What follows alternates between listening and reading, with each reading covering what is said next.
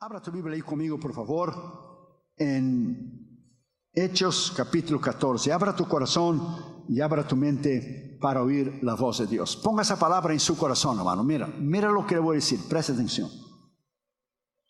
Cuando Israel estaba en, Egipto, Israel era esclavo. E Israel tenía menos de suficiente porque Israel era esclavo. Cuando Israel estaba en el desierto, Israel tenía solo lo suficiente. ¿Qué tenía Israel? El maná. Solo suficiente. Cuando Israel entró en la tierra prometida, Israel en Josué 5 dice que Israel por la primera vez comió del fruto de la tierra. Tenía más que suficiente. Israel fue de menos de suficiente, suficiente y más de suficiente. Cuando usted fiel en tus diezmos y ofrendas, en la mayordomía, la administración a Dios, a tu iglesia. Cuando usted es recto e íntegro, sabiendo que todo lo que usted y yo tenemos no es nuestro, es de Dios. Todo es para Él, para extender el reino de Dios. Dios te va a bendecir de una manera extraordinaria. Al fin y al cabo, hermano, nadie ha traído nada y nadie va a llevar nada. Ponga esa palabra en su corazón, hermano. Dios le bendice para que usted bendiga a los demás. Dios le da para que usted pueda dar. Y ponga esa palabra en su corazón.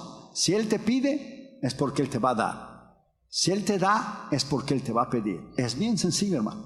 Ponga esa palabra en su corazón. No te olvides de esa palabra. Con Dios no se gasta. Con Dios usted invierte. Fuimos a Bangkok, Tailandia, invertimos ahí 40 mil dólares. Otros ministerios dicen, gastamos.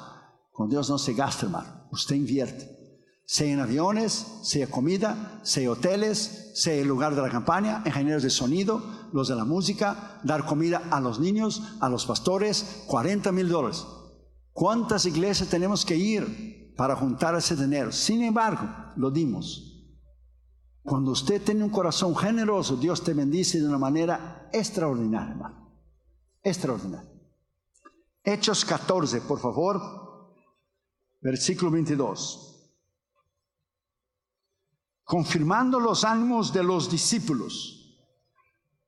Hechos 14, 22. Era Pablo y Bernabé. Confirmando los ánimos de los discípulos, exhortándoles a que permaneciesen en la fe, diciéndoles, es necesario que a través de muchas tribulaciones entremos en el reino de Dios.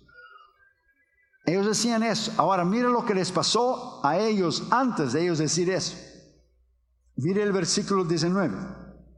Entonces vinieron unos judíos de Antioquía y de Iconio que persuadieron a la multitud, habiendo apedreado a Pablo y le arrastraron fuera de la ciudad, pensando que estaba muerto. Barnabé estaba ahí con él. Ahora mire bien, apedrearon a Pablo. Sin embargo, Pablo y Bernabé, mire el versículo 20, pero rodeando a los discípulos se levantó y entró en la ciudad y al día siguiente salió con Bernabé para Derbe. Y después de anunciar el evangelio a aquella ciudad y de hacer muchos discípulos, volvieron a Listra, Iconio y a Antioquía. Ellos estaban animando, ellos estaban lo que es exhortando, ellos estaban hablando a los discípulos para que permanecieran la fe y que a través de muchas tribulaciones era necesario entrar al reino de Dios y ellos acababan de estar en la cárcel y acababan de sufrir por causa del Evangelio. Cuando usted mantiene un carácter, cuando usted mantiene lo que es tu integridad, no importa las pruebas, las luchas, las tribulaciones, las experiencias como usted acaba de pasar, que fue algo inesperado, que fue algo indecible, porque Dios no nos avisa, Dios no nos manda un email para avisar, Dios no nos manda un correo electrónico. Dios no da una llamada o manda un texto. O te escribe por Facebook o Instagram. No, Él hace. Y Job 33, 13 dice, Él no da razón de ninguna de sus decisiones. Punto. Entonces nosotros tenemos que tomar las cosas como Dios determina. Como la soberanía de Dios determina. Si Él es soberano, y Él está sobre todo y todos. Entonces Él no consulta con nadie. A nosotros solo nos cabe aceptar, orar y seguir perseverando, seguir creyendo que en medio de todo eso, por algún motivo, Dios lo permitió. Un motivo que tú y yo no sabremos hasta que nosotros podemos estar en su presencia. Porque somos demasiados chicos, demasiados pequeños para nosotros entender la grandeza de Dios. Vamos a orar. Padre, en el nombre del Señor Jesucristo. Gracias por estar aquí en la iglesia Sion. Gracias porque tú nos darás tres días llenos de tu gloria y de tu poder. Me humillo delante de ti y te pedimos que solamente la voz del Espíritu Santo se oiga. Y reconozco, Señor, que no soy nada y nadie y que solamente te pido que tu voz, la del Espíritu Santo, pueda hablarnos en esta noche.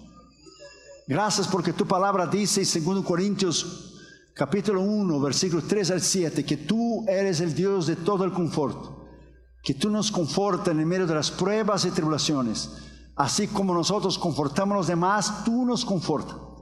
Y sabemos que tú todo tienes un propósito, que somos demasiados chicos y pequeños para argumentar, pedir razones y preguntar, y que tú no debes respuesta a nadie.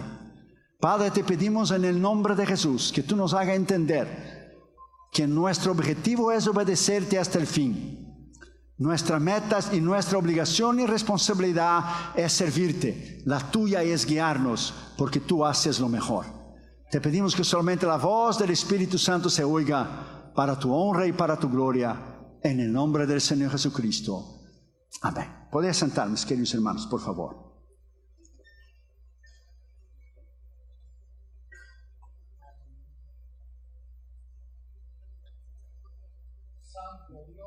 Ahora estoy escribiendo un libro sobre Job. El libro de Job es un libro muy profundo. Es el debate de la pregunta de todos los tiempos, de la existencia del mal y la pelea contra el bien. ¿Por qué Dios permite el sufrimiento y por qué Dios permite la muerte? Y si Dios es todopoderoso y tiene todo el poder, ¿por qué no evita tragedias y problemas.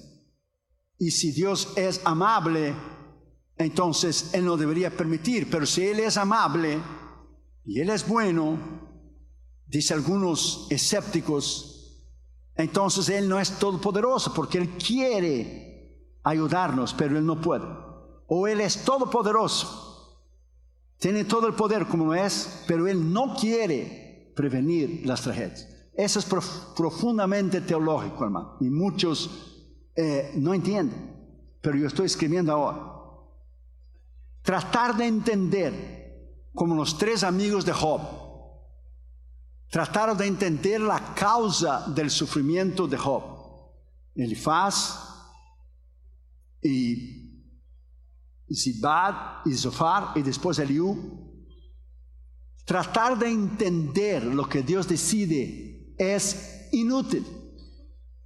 Es como tratar de entender la mente tan grande que fue eh, Albert Einstein, el científico que creó la ley de la relatividad. Imagina un niño de 8 años intentar entender la mente de Einstein. Imposible. O un niño de 8 años tratar de entender la mente de Isaac Newton, el gran matemático y filósofo cristiano de muchísimos años atrás. Nosotros con Dios es lo mismo. Nosotros somos demasiado chicos, pequeños, para intentar buscar una respuesta que nos satisfaga, porque Dios no tiene responsabilidad en enseñar a nosotros las decisiones que Él toma. Entonces muchas personas agarran odio o enojo contra Dios porque cuando permite el dolor y el sufrimiento Dios no explica. Pero Dios no tiene por qué explicar, porque si Dios no escatimó, no libró a su propio Hijo de la cruz, no va a permitir sufrimiento a nosotros. Piensa. Entonces nosotros tenemos que entender desde el punto de vista bíblico que Dios es demasiado grande y nosotros somos demasiados pequeños. Que nuestra responsabilidad es seguir confiando. que nuestra responsabilidad es, aunque no entendemos y no comprendemos las decisiones que Dios toma, como lo que acaba de suceder, Dios sigue siendo Dios.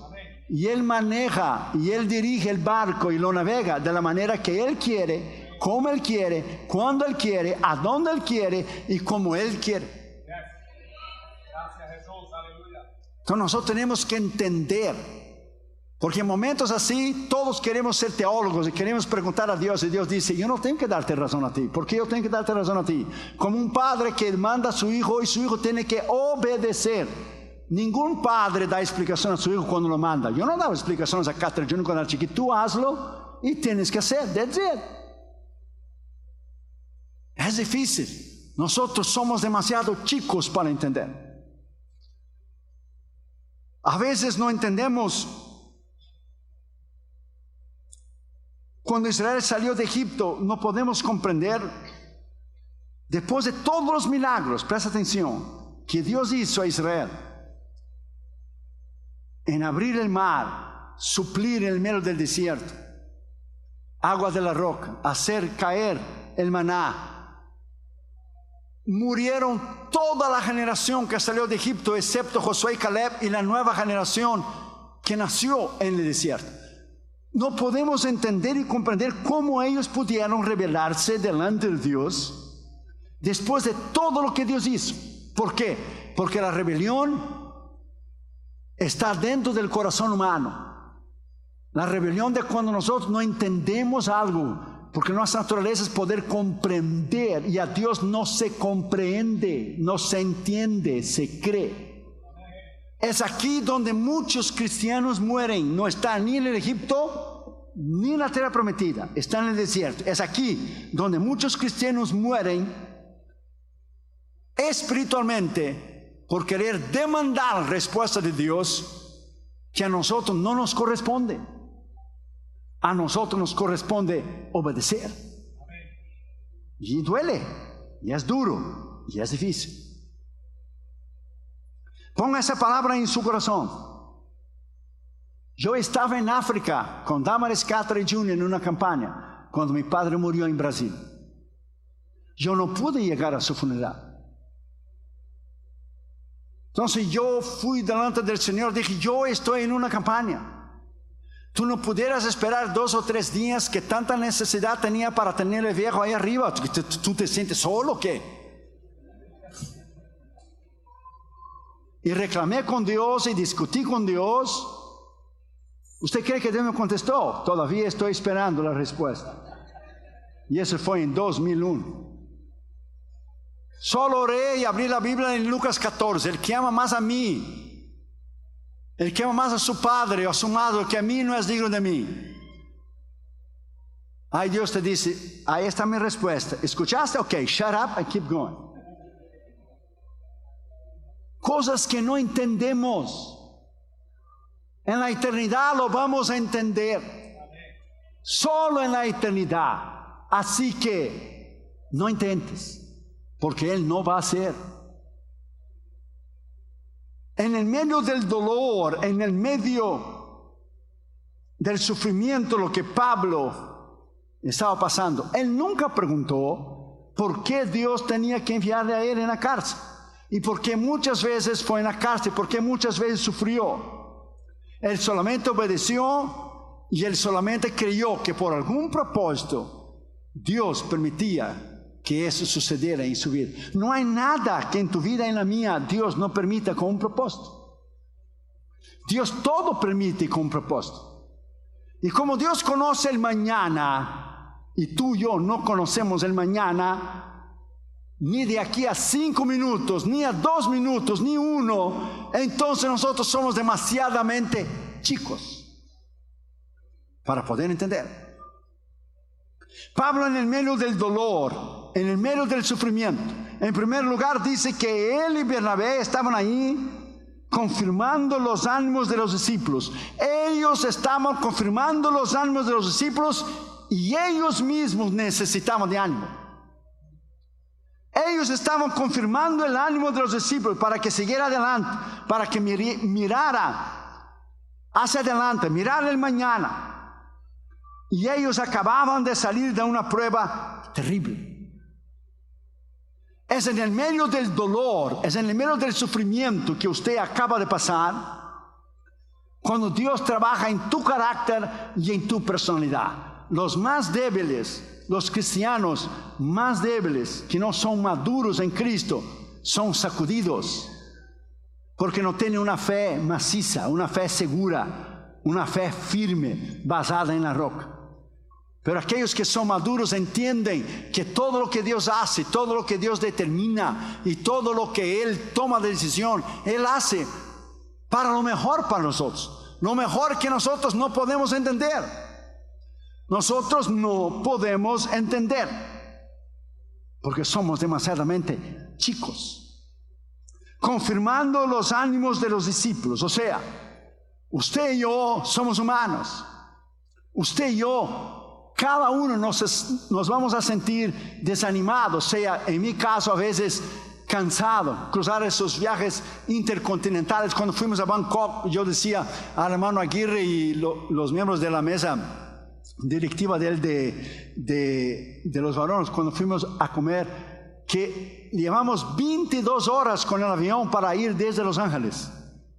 Usted va hasta Japón, de Japón espera tres horas y, de ahí usted cruza China y Filipinas y cruza Hong Kong y cruza Indonesia y cruza Vietnam, Camboya, Laos, da la vuelta alrededor del mundo. Usted lleva 22 horas, 22 con el avión. Si usted va de barco, usted no llega nunca. Imagínense. Entonces, todos necesitamos de ánimos. Todos nos animamos y al llegar a Tokio yo me enfermé porque el piloto puso el aire acondicionado demasiadamente alto y yo me enfermé y Junior, mi hijo, fue conmigo intentando hablar en el aeropuerto en Tokio. Nosotros hablamos inglés, la muchacha no entendía. Nos hablaba japonés, pues peor. Yo quería una medicina que me sacara lo que es el runny nose, me sacara la gripe. Imagine la muchacha dio una medicina y yo por la fe tomé porque no sé lo que ella había entendido, imagínate tú. Además de la oración, tome la medicina por la fe, usted va a saber lo que entendió, lo que yo dije, que yo tengo.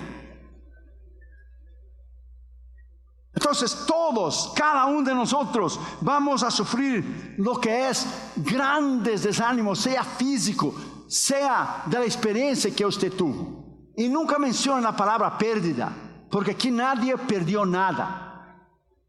La pérdida, que el que se pierde es el impío. El cristiano no se pierde. Cuando mi madre fue con el Señor ahora en 2014 y cuando mi padre fue con el Señor en 2001, algunos hermanos decían, sentimos mucho pérdida. Dijo, yo no perdí nada.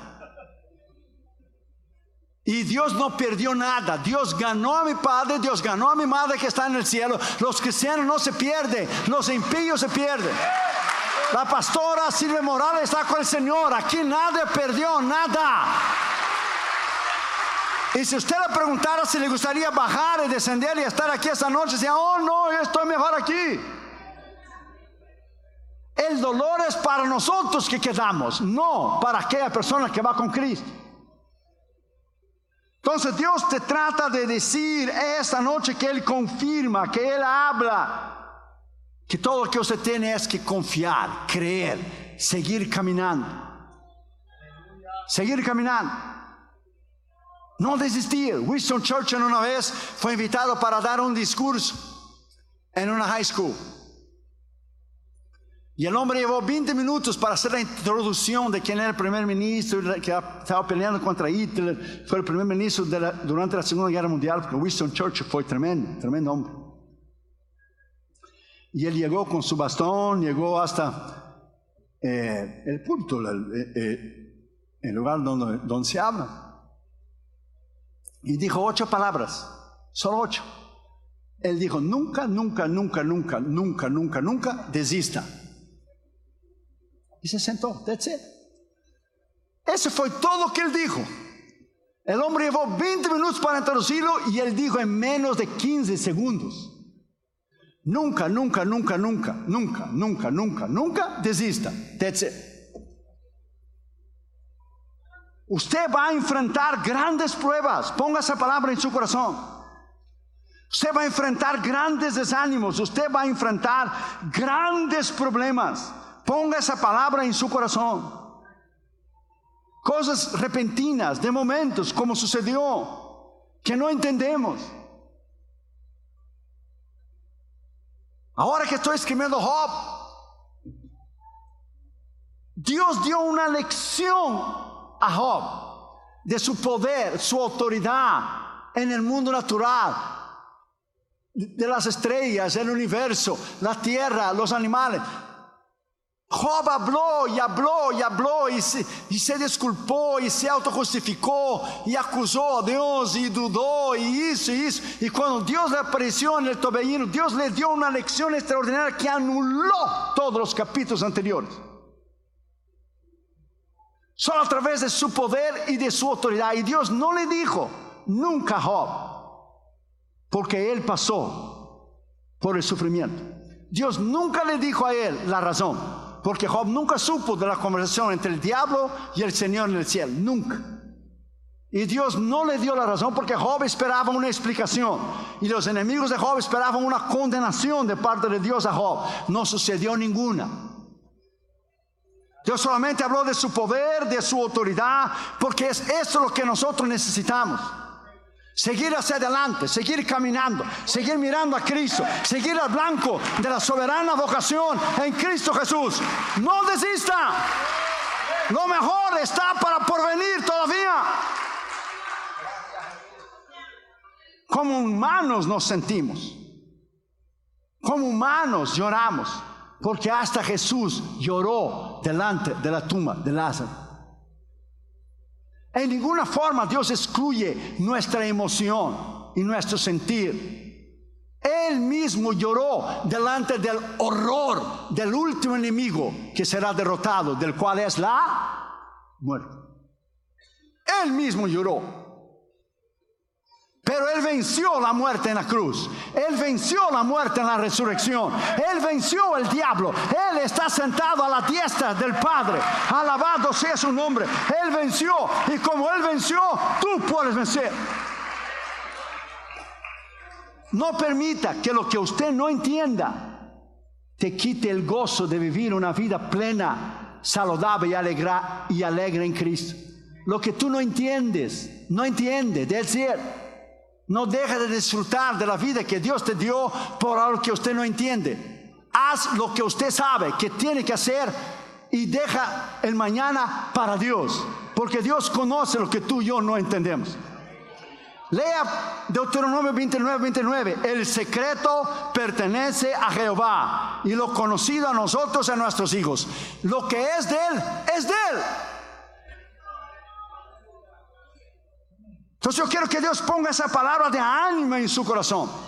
Esa palabra de poner tu vista hacia adelante, poner tu vista en el blanco y no claudicar en la fe y no preguntar. No pregunte porque Él no te va a contestar. Period.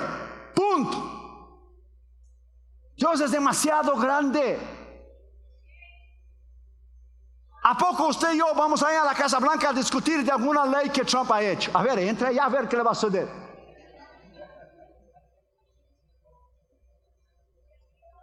Usted tiene que poner esa palabra en su corazón. Son esferas de autoridad, decir, esferas de autoridad, esferas de poder. Y Dios está sobre todo y todos.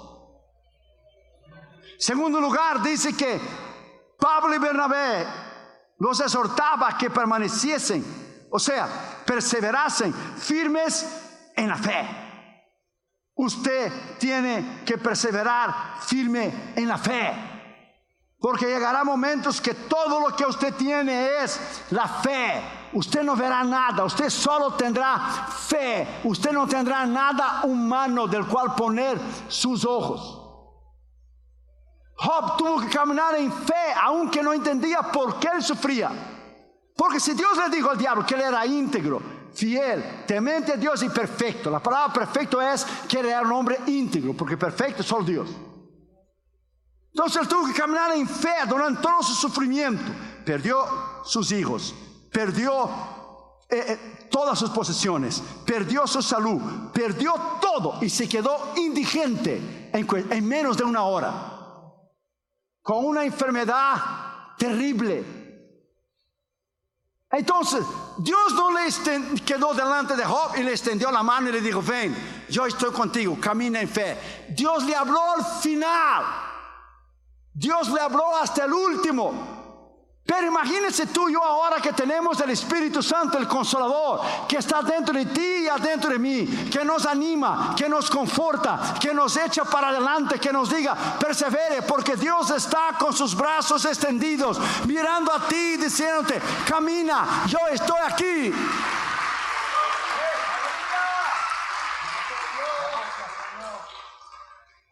Hay veces que usted no va a ver nada. Florence Chatwick era una nadadora y ella quiso quebrar el récord o por la primera vez quiso intentar nadar desde la costa de California hasta la isla de, de Catalín. Pero en ese trayecto hay muchos tiburones. Entonces, la primera vez que ella intentó, eh, dio el brazo, dio el brazo, dio el brazo, pero como usted sabe, el Pacífico es muy frío. Entonces, en un barquito iba su mamá, su entrenador, y alguien más, pero había mucha neblina. Y ella empezó a cansar, dándole la mano, empezó a cansar, empezó a cansar. Y su mamá le decía, siga hija, siga, lo va a alcanzar, lo va a alcanzar. Vas a ser la primera mujer, la primera nadadora, sea mujer o sea hombre que han intentado. Nunca nadie ha hecho ese trayecto. Tú lo vas a ser el primero. Pero ella empezó a cansar, cansar, cansar, cansar, como todos nos cansamos. Y desistió y le dijo, póngame para arriba del barquito, me va a dar un calambre, me voy a morir, no puedo más, estoy muy cansado. Pero falta poco, decía su mamá, no, no puedo, no puedo. La pusieron para el barquito. Cuando ella llegó a la playa, los reporteros del mundo entero dijeron, ¿por qué desististe? Ella dijo, no es que yo quiera disculparme, es que había una neblina que no me dejaba ver demasiado grande. No me dejaba ver la neblina, la costa. No me dejaba ver. Entonces, para el año siguiente entrenó, entrenó, entrenó, entrenó, entrenó. Y el mismo día, un año después, la misma hora, ella puso el brazo de vuelta en, el océano. Dijo, lo voy a hacer. Y había el mismo frío y la misma neblina, pero ella dijo, esa vez, yo sé que la neblina está ahí. Y cuando ella llegó a la costa el año anterior solo faltaba menos de una milla, menos de una milla para tener su nombre en el libro de Guinness, la primera nadadora que iba a ser de la costa de California hasta la isla de Catalina. Y ella dio el brazo, y dio el brazo, y dio el brazo, empezó a cansar, pero dio el brazo. Y su mamá le decía, está la misma neblina, pero siga. Estamos como el año pasado, estás a menos de una milla, siga, persevera, la neblina no te deja ver, pero sigue, persevera. Y ella perseveró y cuando vio, tocó en su mano en la arena. Ya había llegado a la orilla. Muchas cosas tú y yo no vamos a ver. Pablo dijo bien claro, no andamos por vista, andamos por fe. Según Corintios 5, 7. Ponga esa palabra en su corazón. Cosas que no iremos a entender, cosas que a nosotros nos sucede demasiadamente tristes, que no podemos entender. El día que yo recibí la noticia, yo dejé de, saber, de hacer todo. Yo dije a no voy a hablar con ningún pastor más, no voy a hacer nada más. Me fui al cuarto, me tranqué en el cuarto y oré todo el día por usted, por eh, el pastor Jonás, eh, por los líderes aquí de la iglesia, por los varones, por usted. Yo no podía creer. Dos semanas antes de la campaña. Yo lo dije lo mismo que dije cuando mi papá murió, pero ¿qué pasa contigo? Es la segunda vez. La primera me hiciste estando en la campana, ahora me haces antes de la campana, pero nunca me haces después de la campana. Y oré, y oré, y oré por ti. Y cuando yo dije, dame, dame, no podía creer. Es que fue un shock. Así será la venida de Cristo. En un momento, en un abrir de ojos, Cristo vendrá por su iglesia. Confórtate con esas palabras. La pastora Silvia está con el Señor. Ya vio el rostro de Dios. Ya vio el Señor, que es la meta de cada uno de nosotros. Pablo exhortaba, Pablo hablaba para que permaneciesen firme en la fe. Y hoy yo te digo, permanezca firme en la fe.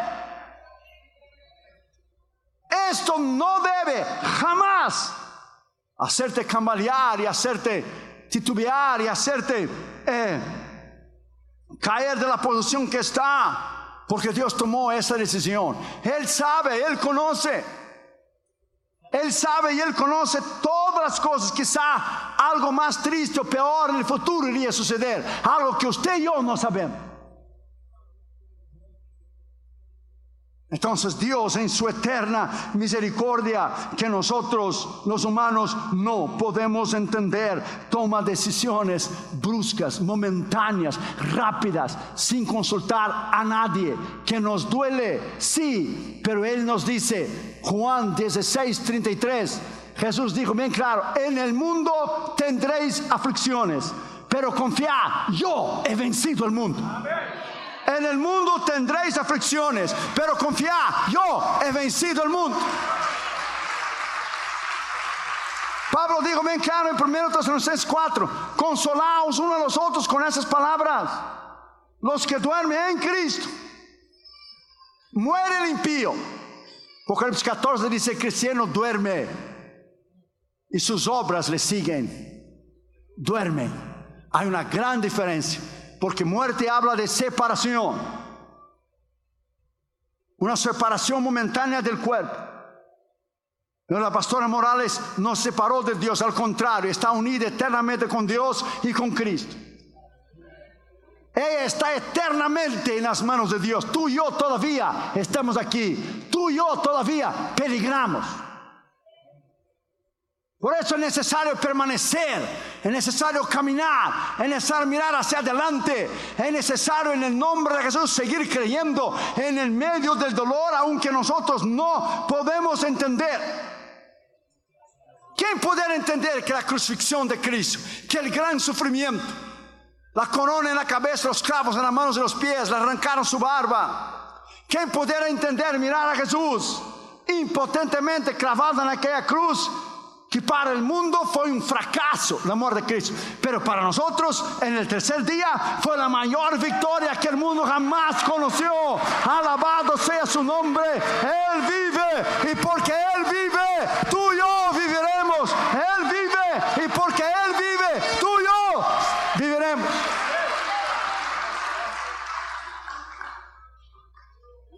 Tercer lugar dice muchas tribulaciones, no dice poca es necesario que entren en Dios a través de muchas tribulaciones. Unos tienen tribulaciones de una manera, otros de otra. Ahora mismo hay cristianos presos en prisiones comunistas, prisiones islámicas, siendo torturados por amor a Cristo, quemados vivos, cerrados al medio. A cada uno Dios permite un cierto nivel de sufrimiento. Nunca Él va a permitir más de lo que usted puede soportar. Nunca. Pero la Biblia dice que todos tendremos que pasar por eso. ¿Dónde está eso? Está en 1 Pedro 5, 8 y 9. El diablo anda como un rugiente buscando a quien devorar, sabiendo que los mismos padecimientos están pasando vuestros hermanos ahora mismo en todo el mundo. En todo el mundo. La palabra griega aquí de tribulación es la palabra eh, que es usada en el verbo tílobo, que la voz pasiva. Hemos tenido tribulaciones y vamos a pasar tribulaciones. Algunos teólogos dicen que hemos tenido, tenemos y tendremos tribulaciones. Muchos dicen que la vida cristiana es o alguien está saliendo de una prueba o ha salido de la prueba, está en la prueba o va a entrar en una prueba. En una de esas tres estamos tú y yo. O hemos salido de una prueba, o estamos en prueba, o vamos a entrar en una prueba. Así será la vida cristiana hasta el día que Él nos lleve con Él. Y no va a escapar nadie. Nosotros tenemos la idea aquí de, en el occidente porque hay el seguro médico, porque hay el confort de los hospitales, que Dios por alguna manera nos va a librar. Eso no va a suceder. Los predicadores mentirosos de la fe, del dinero y la prosperidad, que predican mentira, diciendo que el cristiano nunca tendrá aflicción, y nunca tendrá dolor, y nunca se enfermará. Eso es mentira. Jesús nunca dijo que eso no sucedería a ti, al contrario, acabo de mencionar, en el mundo tendréis, aflicción. Eso es mentira, porque esta gente sirve a Dios por lo que Dios les da, no por quien Dios es. Porque si Dios lo quita todo lo que ellos tienen, blasfeman y maldicen a Dios. Tú y yo no servimos a Dios por lo que Él nos da, lo servimos por quien Él es, por el Señor Dios Todopoderoso, porque Él murió en la cruz por nosotros, porque Él resucitó al tercer día. Alabado sea su nombre. Yes. Una vez un barco iba demasiado rápido en un río. Los turistas estaban un poco nerviosos. Ahora unos marinos que estaban ahí dijeron, dile al capitán que está ahí arriba en la cabina que disminuye la velocidad porque está yendo muy rápido y está lleno de rocas aquí. Y un marino contestó y dijo, es que el capitán está arriba y él tiene el control de todo, tranquilo. Sí, pero hay mucha neblina, no se puede ver. Y dijo el marino, neblina hay porque nosotros estamos en el primer piso. Pero él está en el segundo piso y él tiene una vista panorámica hacia adelante, más allá de la neblina que nosotros aquí abajo no podemos ver. Ponga esa palabra en su corazón. Dios ve más allá de lo que tú y yo miramos. Dios no mira del mismo punto de vista que tú y yo, o entonces no sería Dios. Por ejemplo, en California, el primer del año, de cada año, el primer de enero, tiene un desfile que quizá usted ha oído que se llama el desfile de las rosas, The Rose Parade. Pasan todos los carruajes que son decorados con flores y uno de ellos gana el mejor premio. Si tú te sientas ahí, vas a mirar carruaje por carruaje pasar. Pero si tú eres amigo de alguien que tiene un edificio bien grande en la misma calle, Usted sube arriba del edificio y desde la ventana o de la terraza, usted ve todas las carrozas antes de ellas pasar. Dios está arriba. Él no necesita mirar uno por uno. La historia, His story, es His, Jesús, His story, su historia. Dios no vive el día 26 de octubre de 2018. Él no vive hoy. Dios no tiene pasado y presente y futuro. Dios está siempre en el presente. Dios ya vivió ese momento.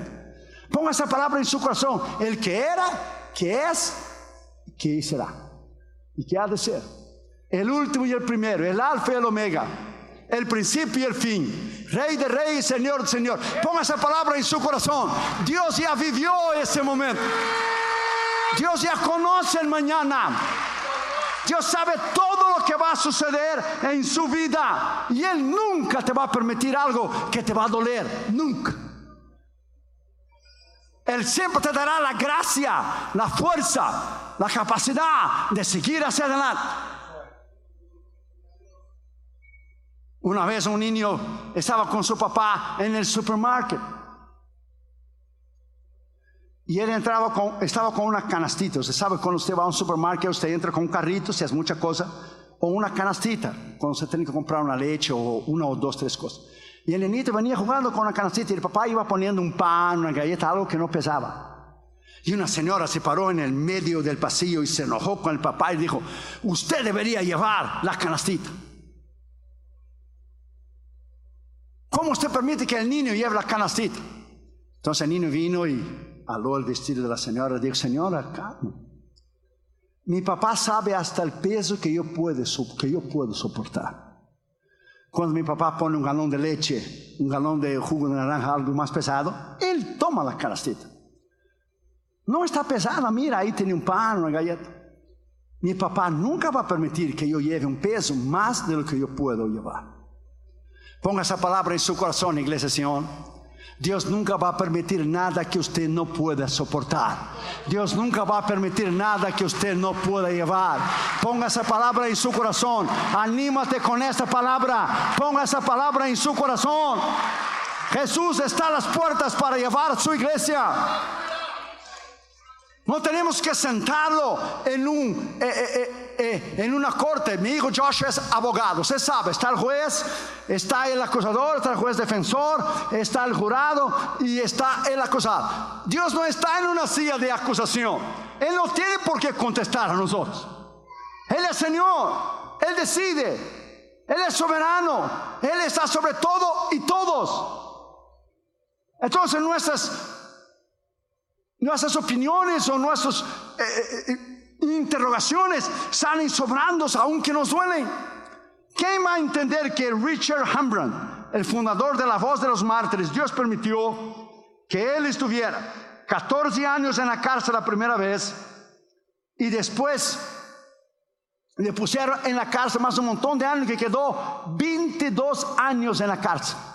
Su esposa Sabina quedó 3 años en la cárcel en Rumanía aquellos tiempos detrás de la cortina de hierro. Los dos estuvieron en un trabajo forzados, juntos, 25 años presos porque eran cristianos. ¿Quién va a creer que Dios tenía un propósito tremendo en levantar ese ministerio tremendo de ayuda a la iglesia perseguida, la iglesia subterránea en China, la iglesia verdadera, lo que es eh, en Sudán, la iglesia verdadera, lo, que es en países islámicos, comunistas y socialistas? Es en medio del dolor, del sufrimiento, que Dios pule y hace hombres y mujeres con un carácter extraordinario Ponga esta palabra en su corazón. Hebreos 5, versículos 8 y 9. Jesús, siendo hijo, o sea, siendo Dios, aprendió disciplina, aprendió, se sometió y lloró lágrimas de sufrimiento porque sabía que solo Dios le podía resucitar de los muertos. Si Dios no libró a su hijo, sin embargo, como hombre, aprendió disciplina, aprendió obediencia, padeció, sufrió, lloró. Dios no nos va a librar a nosotros. Nosotros pensamos porque vivimos aquí en Estados Unidos, nosotros tenemos una, de alguna manera, una exemption, una excepción que con nosotros no va a suceder. Sure. Eso no va a suceder. Ponga esa palabra en su corazón. Cristianos alrededor del mundo ahora mismo están sufriendo por Cristo cosas tremendas. Y nosotros, aunque suframos, tenemos que poner los ojos hacia adelante y mirar que Dios sabe el mañana y como Él conoce todas las cosas, solo Él sabe el porqué. Y si usted está enfrentando pruebas, luchas, tribulaciones, ponga esa palabra en su corazón esa noche. Dios nunca va a permitir nada que suceda en su vida que sea más pesado que usted puede llevar. Una vez un ingeniero dejó un tren todo un día arriba de las vías, de los trillos, de las vías, arriba de un puente. Su compañero, un otro ingeniero, dijo, ¿por qué lo deja la máquina del tren ahí todo un día? Dijo él, lo voy a dejar todo el día porque estoy probando si realmente el puente que hicimos puede soportar el peso del tren. No voy a probar cuando pasa el tren junto con los carros, los vagones llenos de gente para que se caiga y se mate todo el mundo. Lo tengo parado ahí arriba porque estoy probando el puente. Si se queda eso ahí, muy bien. Si se viene abajo el puente con eso, pues se viene abajo. Usted tiene que entender que Dios, cuanto más Él permite, sufrimiento, dolor, cosas que no entendemos en el corazón, más te prepara. Él nos está preparando a una vida gloriosa en Él, que llegará aquel día que la Biblia dice bien claro, Apocalipsis 7 y 21. Él enjugará toda lágrima de nuestros ojos y no habrá más dolor ni sufrimiento, porque estaremos eternamente con el Señor. Alabado sea su nombre. Oh, denle un aplauso al Señor Dios Todopoderoso en esa noche.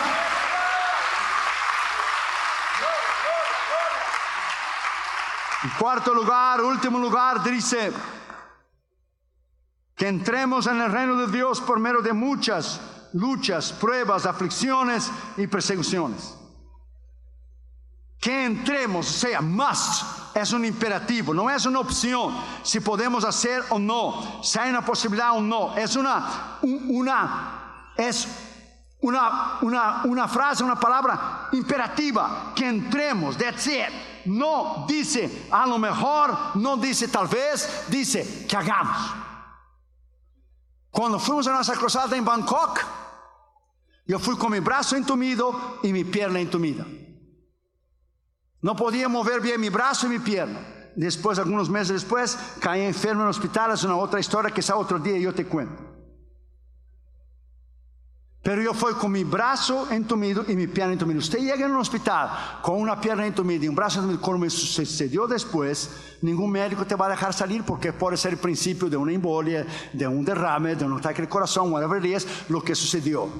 Otro día yo te cuento. Pero fui. Joshua foi comigo. En un viaje de ese tan grande. Otro predicador no iría. Otro predicador, Guillermo Telero, dice, está cancelado, that's it. A fin y al cabo, quien estaba pagando la campaña eran nosotros. Pero fui. Yo nomás te pregunto, ¿estás vivo? Sí. ¿Puedes caminar todavía? Sí. ¿Puedes respirar? Sí. ¿Cuál es tu problema entonces? Entra en el avión. Es así. No más y no menos. That's it. Dios no acepta excusa. Dios no acepta quejas. Isso é para niños espirituales que pasaron ayer. Fuimos. En la primera noche de la campaña, yo predico. Mi traductor Altaí, al tailandés. Usted va en una nación que nunca ha oído el nombre de Jesús. Por lo menos en América Latina usted habla de Jesús, ellos tienen la idea de quién es Jesús, María, José, algo así. Pero usted habla de Jesús a alguien en el medio de la calle en Tailandia, Jesús, who, who, who is Jesus? I never heard of him. A veces tiene que predicar desde la fundación del mundo la creación del hombre hasta la muerte del Calvario y predicar en 20 minutos y traducir más 20 minutos que dan 40, que los impíos no soportan más de 40 minutos de un mensaje, los que no conocen a Jesús. Entonces tienen que predicar toda la Biblia en 20 minutos. Y fuimos a Tailandia. ¿Qué Dios hizo? La primera noche vino un hombre ciego, budista, de un ojo, ciego. Recibió a Jesús. Oramos por él, ¡pa! Y el Señor lo sana. Y yo dije al Señor, ¿qué pasa? Yo también necesito de sanidad. ¿Qué pasó? Pues yo vine del otro lado del mundo, yo también necesito de sanidad en mi brazo, en mi piel. Segundo día de la campaña, una mujer eh, budista fue con un walker, no podía caminar. Recibió a Jesús. Oramos por ella, fue sanada. Puse el walker en la espalda y salió caminando. Y yo dije al Señor, ahora prepárate, cuando yo llegue al cuarto del hotel voy a hablar contigo. Eh, preparante. Como que Dios dice, oh sí, seguro, estoy con miedo. Dios te va a pedir cosas que tú hagas para Él, que no tiene sentido. Usted tiene que solamente creer en un Dios que lo que Él decide es lo mejor para nosotros. Decir, usted tiene que creer en un Dios que permite tribulaciones, permite dolor, permite pruebas. Y si Él no escatimó a su Hijo, que estuvo ahí en la cruz, nos va a librar a nosotros. Como Johnny Erickson Tada, tal vez usted ya ha oído de ella. Con 16 años fue a dar un clavado en la piscina y quedó paralítica, parapleja, sin movimiento de, las piernas. Usted puede leer sus libros. Y durante años ella batalló, ¿por qué? ¿Por qué? ¿Por qué? ¿Por qué? ¿Por qué? Dios nunca le dijo. Hasta un día que Dios, Jesús le dijo, yo también estuve paralítico en la cruz. Yo tenía la cruz detrás de mí y no podía moverme. Y tenía los clavos en las manos y los clavos en mis pies y una corona de espina. Yo también estuve paralítico en una cruz sin poder moverme. ¿Reclamas de qué? Entonces nosotros tenemos que entender que Dios permite cosas tremendas a cada persona. Y nosotros siempre pensamos que a nosotros es lo más doloroso que ya ha tocado. Dios dice, eso no. Hay personas que están sufriendo mucho más que tú. Que están en un dolor, en una cama de un hospital, con un dolor tremendo, con cáncer, que ni morfina más le puede quitar el dolor. Entonces Dios ve el futuro ya va antes a una persona y dice, te hice un favor para no ver sufriendo con dolor. Entonces nosotros tenemos que mirar del punto de vista eterno. Que la vida es, como Pablo dijo, es estas pruebas momentáneas, no ha de ser comparada con la gloria que nosotros tendremos con el Señor esos momentos de dolor no es para ser comparado con la gloria que tendremos con el Señor. Así que anímase en esa noche, iglesia Sion. Así que sígase adelante, iglesia Sion. Así que mire a Cristo, iglesia Sion. Mire al Cordero, iglesia Sion. Mire el premio soberano de la fe, iglesia Sion. Ponga tus ojos en el blanco soberano de Cristo Jesús, iglesia Sion. Venza, iglesia Sion. Dale un aplauso al Señor, iglesia Sion. Gane en el nombre de Jesús. Gane, cruce la meta. Venza en Cristo Jesús. Usted, usted nació para vencer. Denle un aplauso al Señor Jesucristo.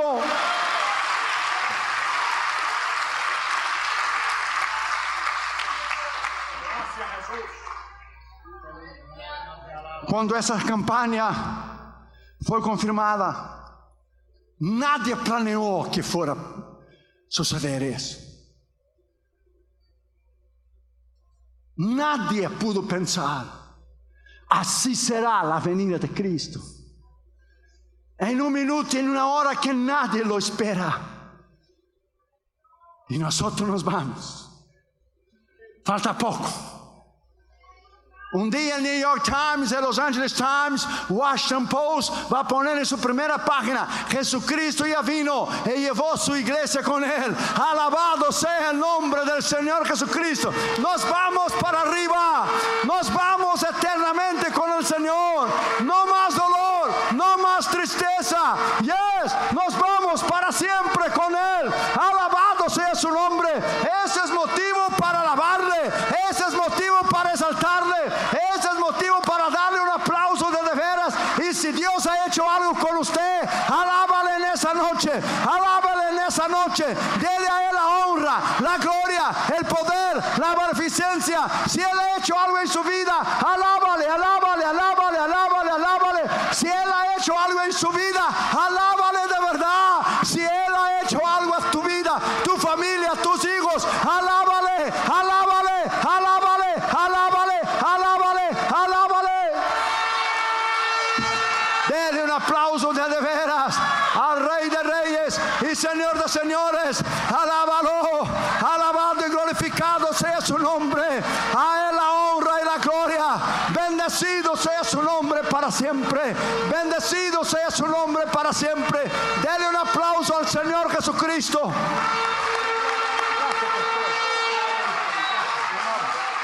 Alábale, alábale, alábale. Ponte en tus pies y dale un aplauso al Señor Jesucristo, por favor. Dele un aplauso porque Él merece.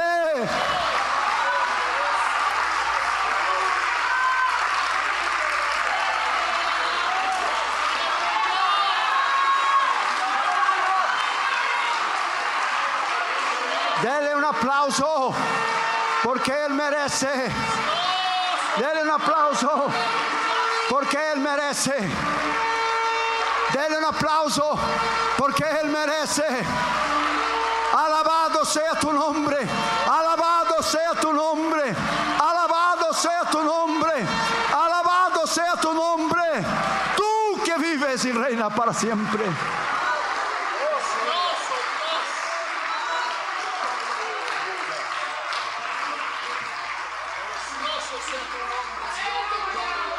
Incline tu cabeza, por favor, cierre tus ojos.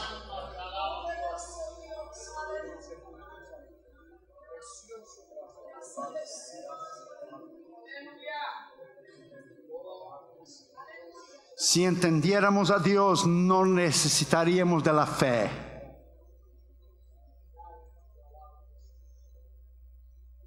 Porque lo obvio, lo normal, el sentido común, si entendemos y sabemos y hacemos y sabemos hacer algo, no necesitamos de ayuda. Necesitamos de ayuda cuando no sabemos hacer.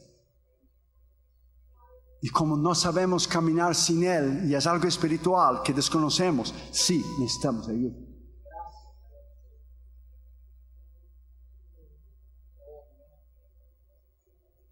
Que en tu cabeza y cierre tus ojos, por favor. Tal vez usted está aquí en esta noche sin Cristo. Tal vez alguien te invitó. Tal vez usted no conoce a Jesús. Tal vez usted conoció a Jesús y se apartó. Y esta noche le gustaría a usted entregar su corazón a Cristo.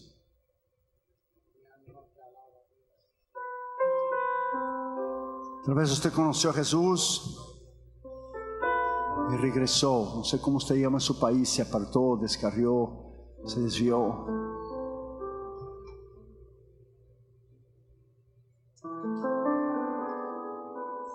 Y el Señor quiere salvarte.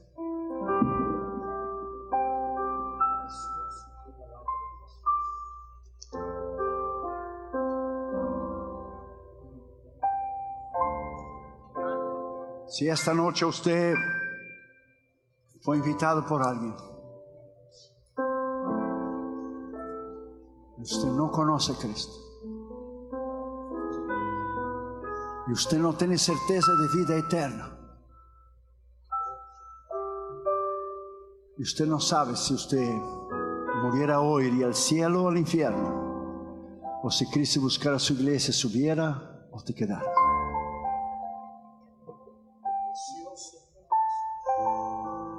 Tal vez usted está enfrentando pruebas, luchas, tribulaciones, dolor, sufrimiento,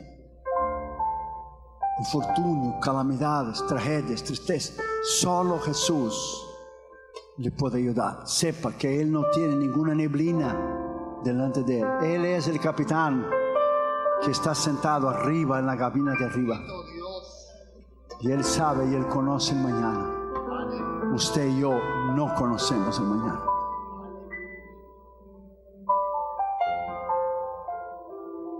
Si alguien en esa noche está aquí y le gustaría recibir a Jesús, yo sé que el mensaje fue la iglesia. Pero si a usted le gustaría recibir a Cristo como su Señor y Salvador, tienes que arrepentir, confesar, entregar tu corazón a Jesús. Él quitará tu vacío, tu soledad, tu culpa, tu tristeza y escribirá tu nombre en el libro de la vida. Si a usted le gustaría entregar su corazón a Jesús, levante tu mano derecha ahí donde usted está yo voy a orar por usted. Habrá alguien, un invitado, habrá alguna persona. Yo sé que el mensaje ha sido para la iglesia, pero siempre hago la invitación, siempre. Si todos somos cristianos, muy bien. Queremos orar por usted. Tal vez usted vino en esa noche con pruebas, con enfermedades con el corazón pesado y con muchas preguntas. Y Dios te da ánimo esa noche y dice bien claro que Pablo, animándoles que perseverasen en la fe, que permaneciese, porque era necesario entrar en el reino de Dios a través de muchas pruebas y tribulaciones. Si usted está enfrentando crisis tremendas y problemas de necesidades, solo Dios lo sabe. Porque todos enfrentamos problemas, crisis y necesidades. Todos. Absolutamente todos. Y a usted le gustaría dejar esta carga. Quizá algunos de sus familiares no son cristianos. Y a usted le gustaría venir, orar por ellos y creer que Dios va a enviar a alguien para enviar la palabra hasta donde ellos estén. Sea que estén en sus países, sea que estén aquí o donde quiera que ellos estén. Y a usted le gustaría venir en fe a representarles y a orar por ellos y decir, Señor, yo creo que tú vas a enviar a alguien para hablar de tu amor y de tu misericordia. Y si esa palabra fue para usted, porque fue para mí, porque la palabra tiene dos filos, ella corta para adelante y corta para atrás. Fue a usted y fue a mí también. Y si a usted le gustaría en esa noche decir, Señor, yo necesito de tu ayuda en medio de esta prueba, lucho entre los que está quizá tantas preguntas que yo tenía o que yo tengo que no pueden ser contestadas, yo deposito en ti. Y digo como el apóstol Pablo, sé que Él es fiel para guardarme depósito hasta aquel día. Pablo no dijo, yo entiendo que Él puede. Pablo dijo, yo sé, fe, no entendimiento humano. Yo sé que Él es fiel para guardar mi depósito hasta aquel día. Fe. Y vamos a venir juntos hoy y vamos a decir, Señor, muchas cosas no entendemos, pero todas las ponemos delante de ti. Y yo recibo ánimo, recibo palabra, recibo fuerzas, recibo fe, recibo una inyección de perseverancia esa noche para seguir hacia adelante. Y si usted quiere venir y orar junto con nosotros, sal de su lugar y venga. Ponte aquí adelante, ven hermanos. Yo soy el primero a pasar adelante. Ven. Todos necesitamos. No hay nadie aquí que pueda decir, yo no necesito de ayuda. Todos necesitamos. Sal de su lugar y ven. Ponte aquí adelante, ven, aunque no entendemos. Gracias, hermano. Venga con sus lágrimas, venga con su dolor, venga con su tristeza. Venga, Dios conoce, Dios entiende todas las cosas. Venga con su dolor, su sufrimiento, su tristeza. Venga a depositarla a los pies de Jesús. Y venga solamente a decir, Señor, no entiendo. No entiendo. Pero esa noche vengo por fe vengo creyendo en fe. Hermana, un favor, ore por la muchachita esa. Creo que ella está recibiendo al Señor. A ver, la hermana sabe aquí. Gracias.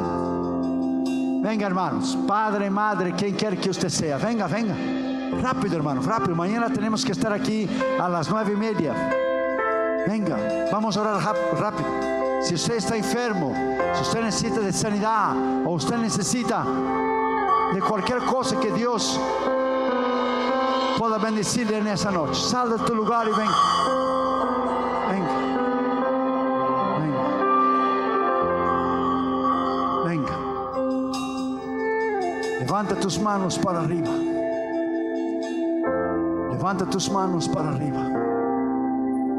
Cierra tus ojos. Siga caminando en fe. Ah, va a aceptar a Jesús. Muy bien. Hermana, haga la oración con ella de pecador. Gracias, muy amable. Amén. Un alma recibiendo a Jesús. Alabado sea el nombre del Señor Jesucristo. Un alma vale más que todo el mundo. Levanta tus manos, vamos a orar. Padre, en el nombre de Jesús, gracias por tu palabra esta noche. Gracias Señor por tu palabra. Venga hermanos, ayúdenos aquí, ayúdenos aquí a orar. Gracias Señor por tu palabra. Gracias por tu poder, gracias por tu autoridad. Aunque no entendamos muchas cosas, creemos que tú eres el mismo ayer, hoy y para siempre. Aunque no entendemos muchas cosas, sabemos que tú nos consuelas. Padre, en el nombre de Jesús, bendiga tu iglesia, bendiga tu pueblo. Toda necesidad que hay en el medio de tu pueblo, toda enfermedad, en el nombre de Jesús, tu palabra dice que por tus llagas fuimos sanados. Todo dolor, toda pregunta que hay en el corazón de mis hermanos, de lo por qué, la causa y todo sentimiento del dolor, ponemos delante de ti y te decimos, somos demasiados chicos, demasiados pequeños para poder entender a un Dios tan grande. Padre, en el nombre de Jesús, solo aceptamos lo que tú decides. Aceptamos que la voluntad tuya es, Señor, inviolable. No es negociable. Padre, en el nombre de Jesús, por el poder de tu palabra, en esa noche, en el nombre de Jesús, bendecimos a tu pueblo, bendecimos a nuestros hermanos, bendecimos a nuestras hermanas, bendecimos a aquellos que están aquí en esta noche, en este culto. Bendecimos en el nombre del Padre, del Hijo y del Espíritu Santo. Bendecimos sus vidas, sus hijos, sus familias, sus finanzas, sus cuerpos. Padre, en el nombre de Jesús, bendiga sus almas, bendiga su vida espiritual, bendiga, Señor, su caminar contigo. En el nombre de Jesús, hermano, levante sus manos. Levante sus manos y adora al que vive para siempre. Adora al que vive para siempre a Él, al Rey de Reyes y Señor de Señores. Adórale en esa noche. Diga, Señor, aunque no te podemos entender, creemos en ti, creemos en ti. Alabado sea tu nombre. Vamos a alabarlo. Denle un aplauso al Señor Jesucristo. Vamos a alabarlo. Levanta tus manos. Levanta tus manos.